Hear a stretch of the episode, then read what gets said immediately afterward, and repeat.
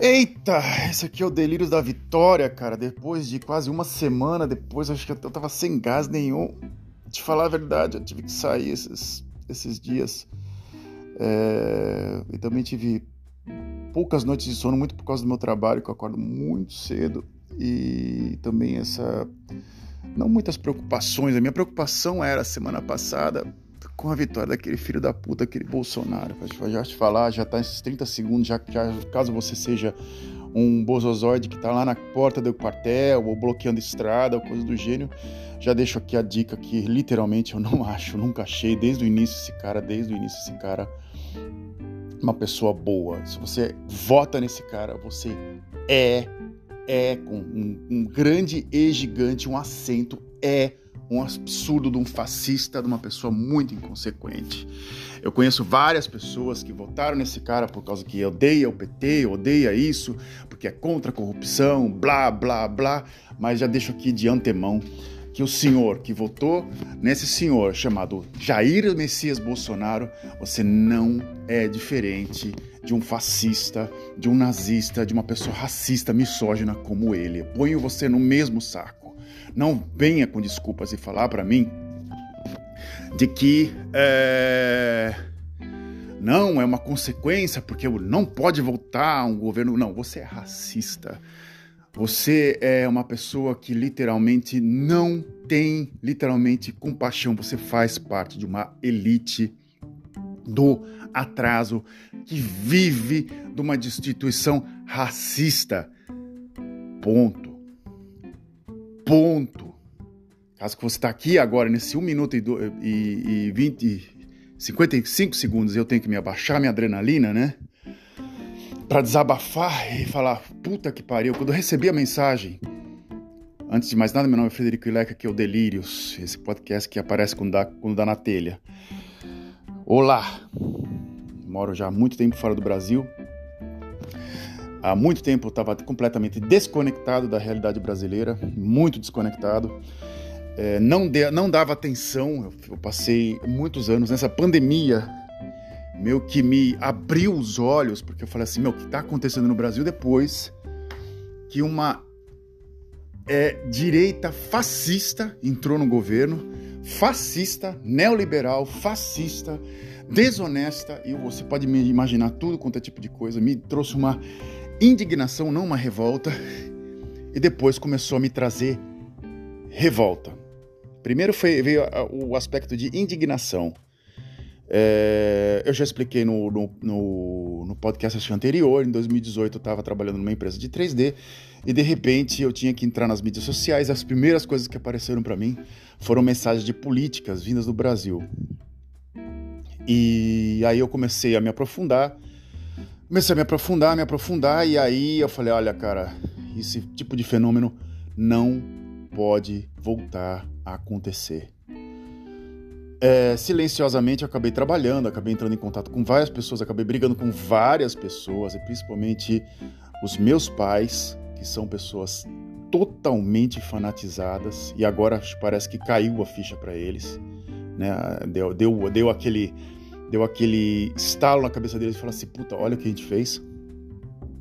E aí a gente começa a respirar fundo e sentir assim um alívio de como foi o dia da vitória para mim, o dia primeiro, dia 31 de outubro de 2022. Olá. Bem, vou começar a descrever para vocês.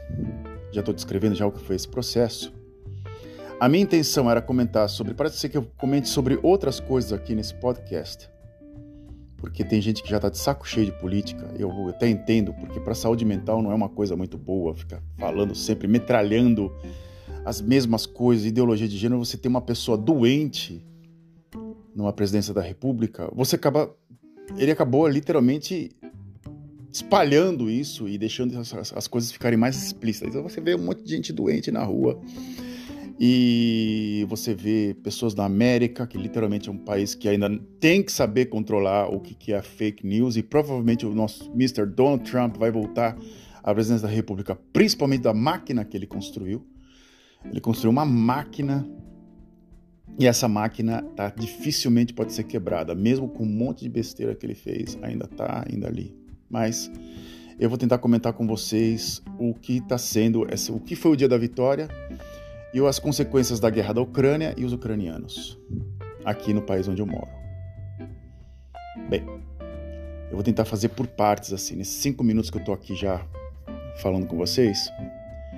É, é, vamos dizer aqui como foi o dia da vitória. Eu fui dormir muito preocupado, muito preocupado, porque eu tinha acompanhado as notícias, eu estava num, num, ponto de ansiedade assim que não sei se vocês já sentiram isso já, que você não sabe o que fazer, você não sabe se você corre para a direita, para a esquerda, para frente ou para trás. É... Você fica num, num ponto assim que você parece um cachorro correndo atrás do rabo. Eu não sabia como acelerar o tempo.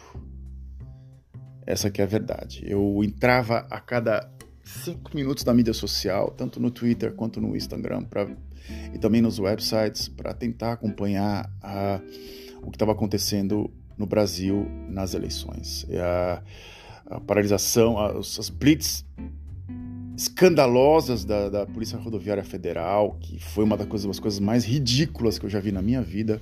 O tipo das pessoas, assim, tudo, tudo, tudo é, me remetia a, uma, a um processo de indignação.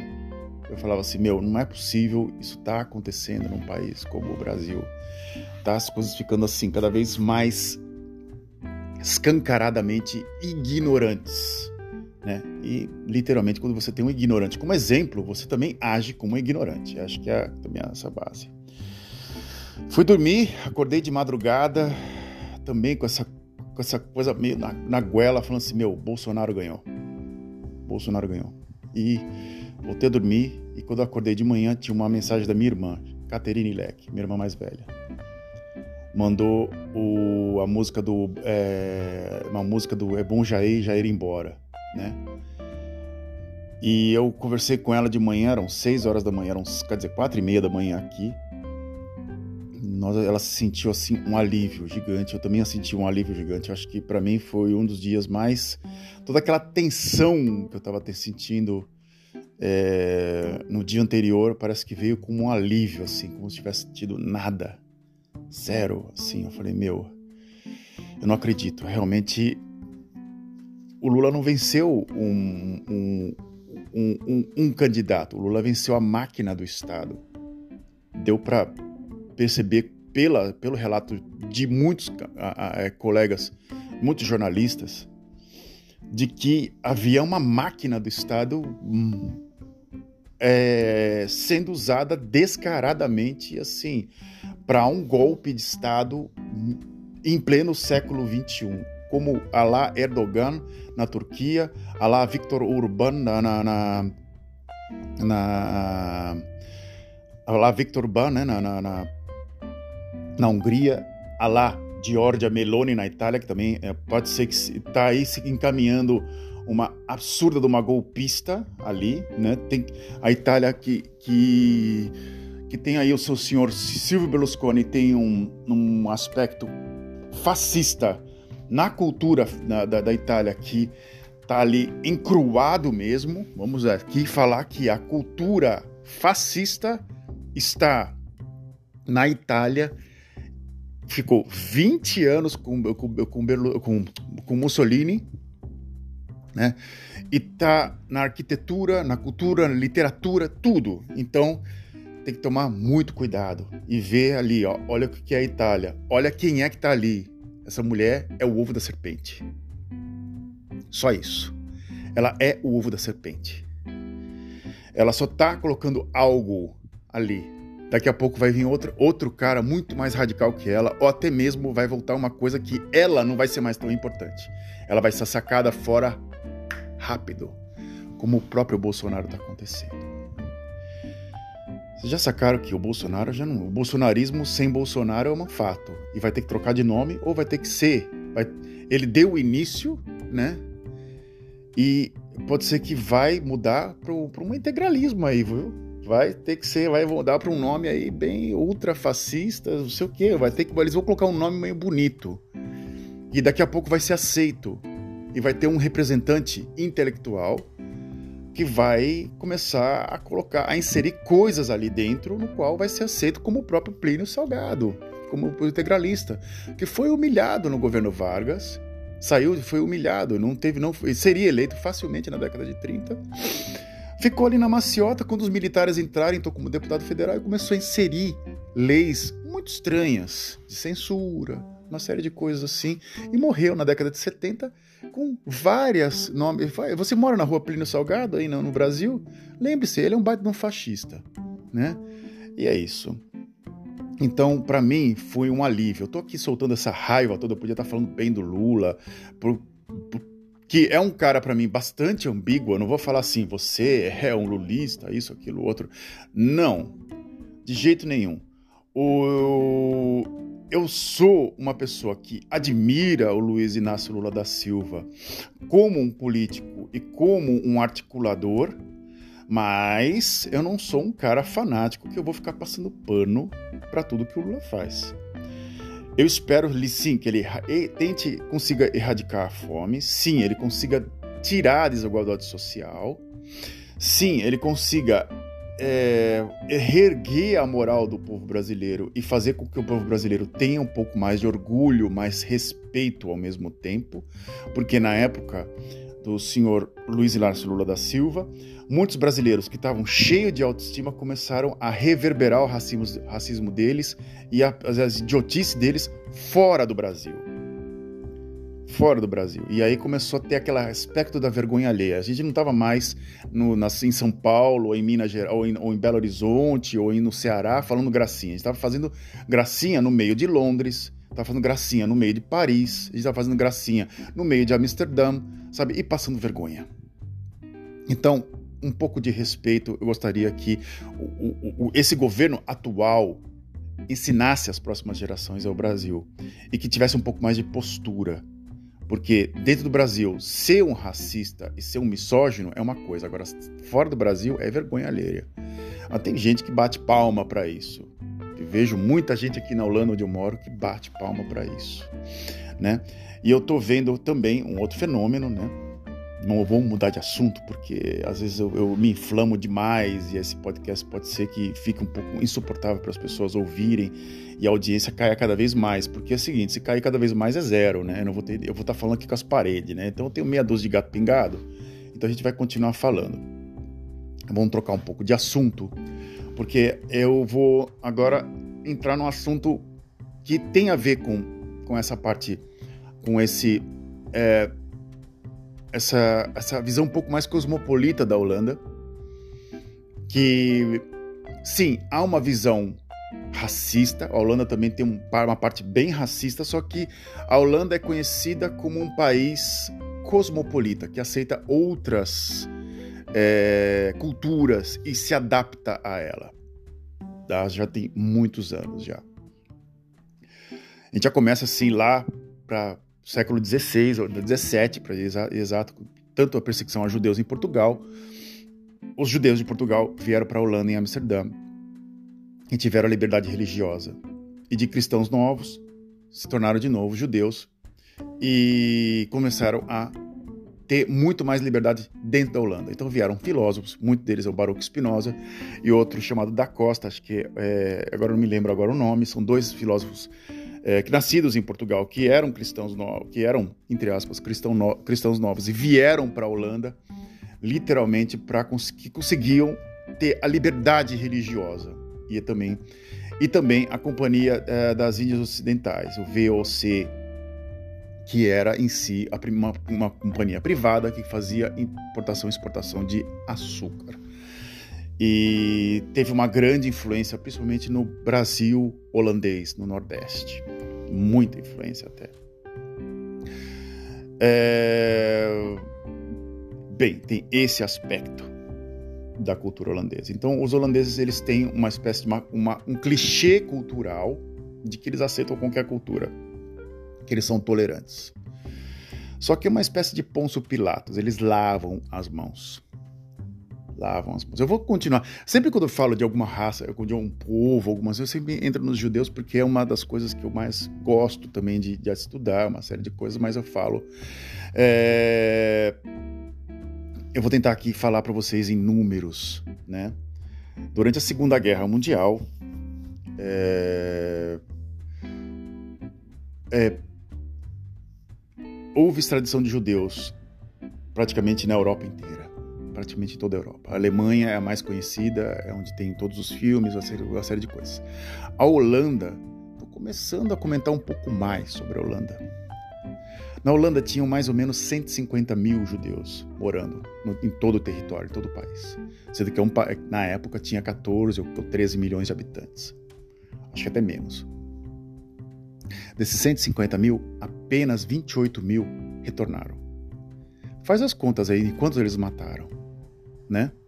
Faz as contas aí, por, por, por proporção. Ou seja, em si, a Holanda exterminou muito mais judeus em, números de, em termos de número, comparando do que a Alemanha. A Alemanha tinha seis, acho que mais ou menos, não sei, não. Foram no total 6 milhões que foram assassinados. Na Alemanha, acho que tinham mais de meio milhão. De, muito mais que meio milhão de, de, de judeus. O resto estavam mais concentrados ao leste europeu, na Polônia, República, é, a Polônia, Romênia, Hungria e etc, etc, etc. Né? A gente faz muito assim, a, a, ideia foi alemã, né? mas em si, os trens da da Nederland, uh, Spoorwegen, que é o NS, né, que é a, a companhia é, de trem holandesa, é, ajudou. Falou, a Alemanha pagou, falou assim, ó, leva esse, esse povo para Auschwitz. E a companhia de trem holandesa, que é uma companhia estatal de trem, levou, na boa, levou. Recebemos, recebemos, ó, pagou, estamos levando, sem contestar. Então você já começa a botar em xeque essa imparcialidade holandesa. Quando você vê esse tipo de número, quando teve essa, essa imigração islamita, né, muçulmana, para que foi em meados da década de 60 na Holanda, foi muito mais ligado a uma coisa que eles chamam de Arbeitsimmigratie. Né? que o que, que é o Arbeitsimmigração? É, é, são, são imigrantes que vêm para trabalho. Eles recebem menos, eles têm péssima condição de, de, de, de, moradia, eles iniciam, eles não sabem absolutamente nada de lei, zero. Geralmente, grande parte deles não leem absolutamente nada, começam a trabalhar muito pelo dinheiro, não querem saber de direito trabalhista. Sendo que no país de onde eles vêm, não existe direito trabalhista. O direito trabalhista, comparado à Holanda, é patético. Esse foi o meu grande conflito aqui na Holanda. Vou falar para vocês assim. Eu comecei muito focado no salário, não focava no direito trabalhista. Então eu via que muitos amigos meus tinham folgas longas. Eu achava isso uma coisa chamada preguiça. Eu falei, isso é preguiça. Não. Eles tinham consciência de que se eles trabalhassem a mais, eles trabalhariam muito mais no imposto e também não compensaria. Então compensaria trabalhar menos e receber pouco menos do que trabalhar mais e só ter uma, uma percentagem a mais. Então eles tiravam isso com folgas e dedicavam isso à família ou a um entretenimento, ou ia para um parque temático, ia fazer qualquer coisa, mas não iam trabalhar. Eu achava isso é preguiça, pô. Uma pessoa que vem do estado de São Paulo, vem do Brasil, que trabalha de segunda a segunda, vem aqui na Holanda e vê os holandeses trabalhando, você fala assim: esse povo aqui não trabalha, faz porra nenhuma, meu. Tá todo mundo aí no, depois das três horas da tarde, depois das horas da tarde já, já no, no cinema, enfiado no cinema, já se, se, tirando assim é, folgas longas e de repente tira um, um ano sabático do nada. Você fala assim, como é que esse cara tira um ano sabático? Da onde, da onde esse, esse povo tira dinheiro? Porque eles sabem onde eles, eles, eles sabem onde investir. Faz de conta, uma crise imobiliária, um exemplo para vocês, é uma crise imobiliária atual agora, e de gás e de energia. Tu vê assim, todo mundo botando placa, tem, tem gente que se afogou em hipoteca. De repente chega um cara e fala: Eu compro a sua casa, eu tenho crédito. Eu digo, mas da onde você tirou isso, cara? Ele não vai falar para você de onde ele tirou né? Porque aquele dinheiro ali já está ali poupando, já está indo, já tem muitos anos. Esse cara não mexe nesse dinheiro. Ele vai lá, ele sabe que um dia que ele está olhando aquela casa, ele está olhando aquele bairro, o dia que vir naquele ele vai comprar. Então eles focam, eles têm um foco violento. Isso é um ponto positivo, mas os negativos tem muitos negativos, mas tem um, alguns pontos positivos da, do pessoal que mora aqui que, que que por um lado eu admiro bastante. Também a parte de mais honesta. Mas eu tô falando aqui de complexo de vira-lata. Por favor, né? Não me interprete mal. Então tem esse lado do holandês. Porém, o lado que mais incomoda qualquer pessoa que venha de fora, que venha morar na Holanda, é bem gigante. Alimentação. Bem, eu vou comentar aqui com vocês sobre esse. A gente está num conflito entre Ucrânia e Rússia e estão vindo para cá muitas pessoas exiladas da Ucrânia. Muitas pessoas de, da parte de informática, muitas pessoas da parte de técnica, e a Holanda tá pegando essa gente rápido. Para você ter um exemplo, uma pessoa que é um, um técnico em informática é, da Ucrânia, é um, parece que é uma lenda urbana que está girando aqui, né? Um curso de duas semanas da Holanda eles fazem em dois dias para você ter uma base do que eu estou tentando explicar para vocês, de como as coisas são lentas aqui. Não é lento, é lento. Né? A pessoa, eles dão duas semanas para você estudar todo o material. Eles dão muita coisa para você aproveitar. Então, tem gente que capta isso rápido, que fala o inglês muito bom, que já sabe muita coisa de tecnologia, e em vez de duas semanas, eles usam dois dias. Isso eu li no jornal chamado NRC, que é um dos jornais de mais circulação aqui. Então, é, caso você ache que ah, eu posso refutar essa, vamos conversar, eu posso estar tá debatendo com vocês. É a fonte é NRC. Então tem pessoas que trabalham em centro de distribuição, tem pessoas que têm experiência nessa área e eles chegam aqui, eles, uh, eles deitam e rolam, porque no, no, no, no trabalho, no, país deles, eles já trabalhavam 50 horas a 60 horas nesse, nesse tipo de, de, de trabalho Chegou aqui, deu 20 horas para eles, eles tiram, eles tiram de letra. E eles ainda fazem mais 32, eles fazem ainda mais 15, 18 horas a mais ainda, porque eles acham pouco, né? E, bem, voltando, tentando voltar ao assunto para não me perder muito. Então, as pessoas que estão vindo para cá, né? Eles de repente vêm a hora do almoço ou da janta, né? Foi meu, foi meu conflito também, viu? Vou te falar a verdade. Os ucranianos comem muita, muito legume, batata, é, é, é, brócolis. Eles têm bastante, uma coisa bastante rica em legume. A alimentação desse, eles têm muito legume, muito legume. Eles gostam de bastante coisas com legumes, bastante saudável, assim. Os holandeses comem pão com queijo. Sério, é o famoso broodje que dá raiva isso. Você vai parar para pausa, o cara puxa aquele pão com queijo dentro e aquele café de máquina e toma aquilo em 15 minutos e volta a trabalhar. É como se comece um, arrancasse um pedaço de cartolina ou de caixa de papel, enfiasse um queijo dentro e comesse e tivesse satisfeito. não há prazer na hora da comida aqui na pausa da tarde. Não existe o prazer que tem um brasileiro, não existe que tem um prazer que tem um italiano, não existe que tem um prazer que tem um ucraniano. Então, o grande conflito do, das, dos ucranianos que estão morando aqui é a alimentação. A alimentação da Holanda é péssima. Tem tudo. Você vai no mercado, olha aqui. Já vou deixando aqui para caso você um dia venha para Holanda e fale assim: puta, só tem pão com queijo no mercado. Não. Tem tudo, cara.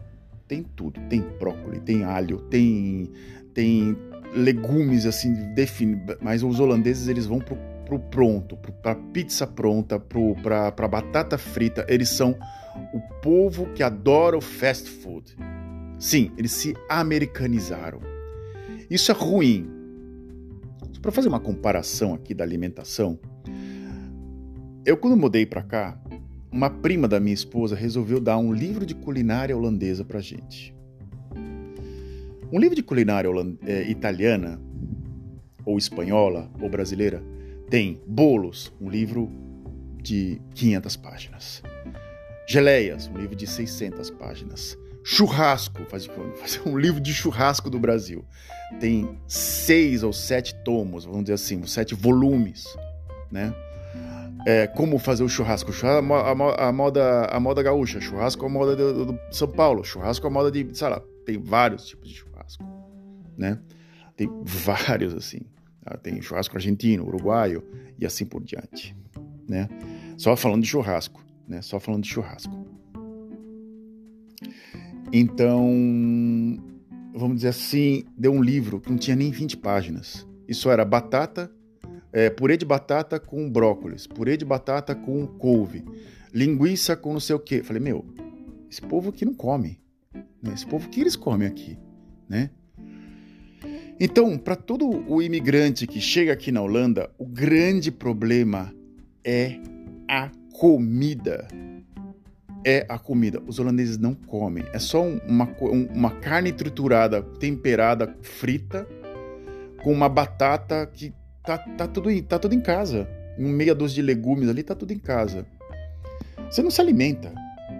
Né? Então você tem uma, uma geração de, de, de crianças que são obesas. Sim, tem crianças obesas aqui. Já tem criança com obesitas aqui.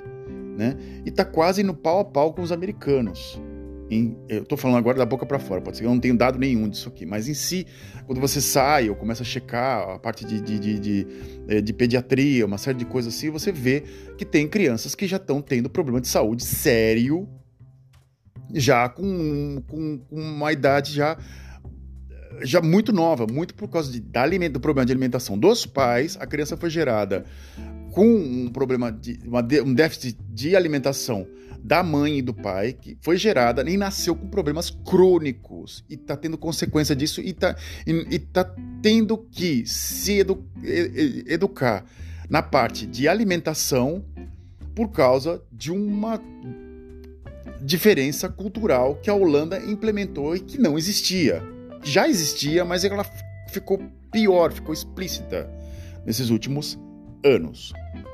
Nesse, eu digo essa american, e americanização do a cultura do fast food. Fast food. Então, o grande conflito dos ucranianos atualmente, primeiro, existe uma diferença muito grande de um, de um ucraniano que mora em Lelystad, que é muito longe daqui. Lelystad é em pouco acima de Amsterdã, né? E eu tô na, perto de Maastricht né? Maastricht é bem sul. Você vai lá no, no, no, mapa e vai lá, opa, Maastricht, escreve lá no Google Maps, Maastricht, eu moro nesse ponto, bem sul, é bem divisa com a Bélgica e bem perto da Alemanha. Os ucranianos que estão em Lelystad, um, eles estão numa escola abandonada, na base do improviso, dentro de classes, vivendo, sobrevivendo ali, meio que num, num, num, lugar meio que coletivo ali, com chuveiros coletivos e, e assim vai. Né? E chuveiros coletivos, eles têm que dividir coisas, tiveram que improvisar. Lelystad. Aqui em Maastricht, eles foram para um hotel três estrelas, né? Eu acho que foram muito mais privilegiados, né? Tem assistência, uma assistente social que fala o russo com eles, eles têm quartos particulares e também tem, dos dois cantos tem trabalho.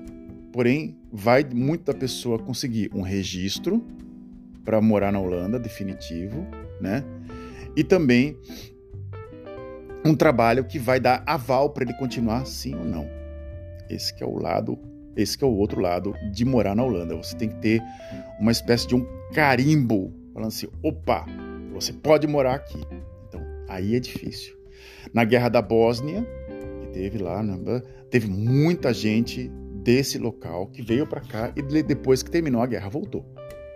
Algumas pessoas ficaram porque uns eram muçulmanos da Bósnia, lá de Sarajevo, né? E ficaram porque, olha, é, aqui eu me sinto muito mais à vontade porque tem, tem muitos muçulmanos aqui. Né? Tem, há muitos muçulmanos, muitos Marrocos, Líbia, Egito, é, Etnê, acho que é também muçulmano. Não, Etnê acho que não sei se é muçulmano. É, agora me, me, botou um pouco em xeque. Nigéria, né? Tem muitos muçulmanos da África, do norte da África, da, da, da África Central, e tem é, também é, é, é, Marrocos também tem muito marroquino aqui, muito marroquino. Então o cara, a pessoa que vem da Bósnia falou, opa, aqui os muçulmanos são muito mais bem aceitos do que no meu país, então eu fico aqui. Isso foi um exemplo, um exemplo que eu cito, foi um colega meu chamado Almir que mora que, que mora aqui perto ou morava, não sei se ele mora aqui ainda, e era soldado e acabou ficando, mesmo com ele continua, ele tem a, a, a a como é que fala? Ele tem o o a vida dele, ele tem a casinha dele, ele tem o carro dele, ele gosta de carrão, de Chrysler, ele gostava de carros assim bem BMW, Chrysler, então ele vivia para ter isso, né? Ele vivia para ter esse tipo de, de, de bem-estar. Então ele conseguiu, ele se achou na Holanda, né? E ele continua na Holanda. Porém, a Holanda também pode ter um, um revés, assim, uma, uma troca, assim. De repente, o ódio aos muçulmanos começa a crescer. Começou com Pim Fortuyn, que foi um, uma espécie de um. No início dos anos 2000, no ano 2000, começou a, a, falar contra os muçulmanos, mesmo depois de 40 anos deles aqui. De repente, ele começou a escrever, começou a colocar explícito que os muçulmanos não eram bem-vindos. Aí, de repente, o que aconteceu? Ele foi assassinado, né? O Pim Fortuyn foi assassinado. É... Foi um, um, episódio bem à parte da, daqui da Holanda. Então, você fica meio que entre a cruz e a espada, né? Nessa cultura. É, o que, que a Holanda, o que, que pode se esperar da Holanda para os próximos anos, morando aqui? Uh, eu não posso comparar uma coisa que aconteceu há 70 anos, né? Porque se eu for comparar 70 anos, a Holanda, na Segunda Guerra Mundial, apenas 3 ou 8% eram contra os nazistas. Prestem atenção, apenas pouca porcentagem, todo mundo era a favor do nazismo. Quando a coisa virou, é todo mundo oh, acordamos, meu Deus do céu, é, olha o terror que o nazismo estava colocando. Então, tem algumas coisas que colocam os filmes hoje, mas que na época era completamente diferente. Então, pessoas que falassem, diziam que na Segunda Guerra eram contra os nazistas, e infelizmente eles não eram. Eles poderiam estar num, num, num, num, num balaio assim de poucos por cento que eram contra, mas muita gente não era contra. Né? Então, é, é, é a, a, os nazistas usaram a máquina do Estado, os nazistas usaram a máquina de desinformação, voltando ao início do podcast, e muito, muito similar ao que o senhor Jair Messias Bolsonaro, e que o senhor Donald Trump, e que o senhor Viktor Orbán e que o senhor Erdogan usa para alienar e desinformar a, a população. Então, esse fenômeno de comunicação que está acontecendo agora no Brasil, de um cara pegar o, o, o ler em voz alta que o senhor Alexandre Moraes foi preso e todo mundo sai vibrando, você vê um nível de desinformação e de alienação que está esse povo vendo só aquilo que eles querem. Por favor, não façam isso. Por favor, de, analisem os dois lados. Entre na, na, naquela caterva mesmo, naquela merda que tá, daquela, aquela, aquela, aquela coisa desinformal mesmo, e analisem eu recebi muita merda nessa época de eleição. Muita merda. Muito Photoshop. Muita coisa assim, dos dois lados, hein? Não só faz só de um lado. Eu entrei no Twitter e eu coloquei nos dois lados.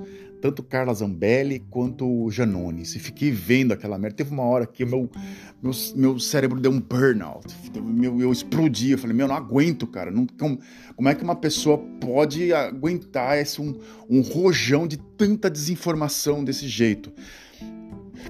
Você, como uma pessoa normal, você não aguenta. Você fala assim, meu, isso aqui é, é madeira de bater em louco, né?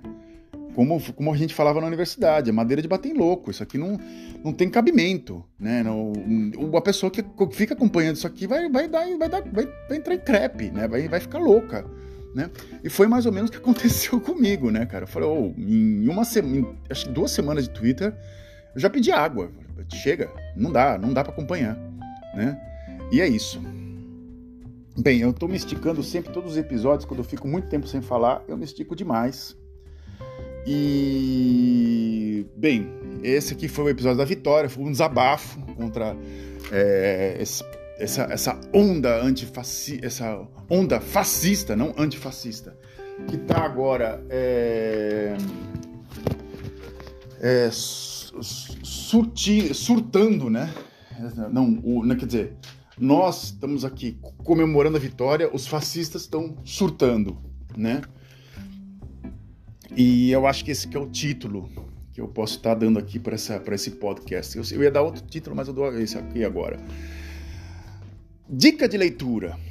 Caso você não tenha lido, caso que você queira ler, caso você tenha interesse, leiam e reflitam e ref sobre um livro chama-se A Elite do Atraso, de Gessé Souza.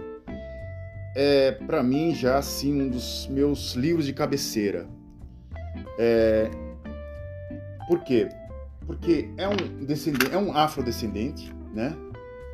É um homem é, negro que resolveu falar, olha, vamos, vamos começar a conversar sobre racismo, vamos começar sobre essa instituição do Brasil que tanto, tanto, tanto vigora na, nesse país e vamos começar a conversar sobre é, pontos no qual o Brasil sempre se teve, sempre teve problemas e que essa instituição chamada escravidão já tá mais, ficou mais de 300 anos, não um, dois, ficou três séculos enfiado na nossa cultura e ainda vive ainda.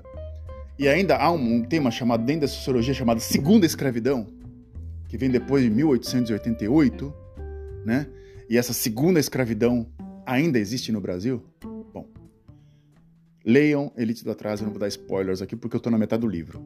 Eu não posso ainda chegar a nenhuma conclusão porque é um livro que começa informal, né, bem informal. O Gessé de Souza tem uma escrita que ele consegue sair, entrar não direto no academicismo, como muitos escritores, como o Gilberto Freire, como o Darcy Ribeiro. Darcy Ribeiro é muito mais apaixonado. Mas o, o Gessé de Souza usa uma, uma técnica bem informal nos dois primeiros capítulos, aí ele começa a desenvolver a tese dele com bom embasamento. Eu comparo. Não posso comparar, fazer essa comparação tosca, né? Porque é muito tosco, porque é um, é um homem, é um homem acadêmico, é um cara que tem know-how. É, eu acho que uma pessoa que tem admira, tinha admiração pelo é, Olavo de Carvalho deve ir para um analista, né?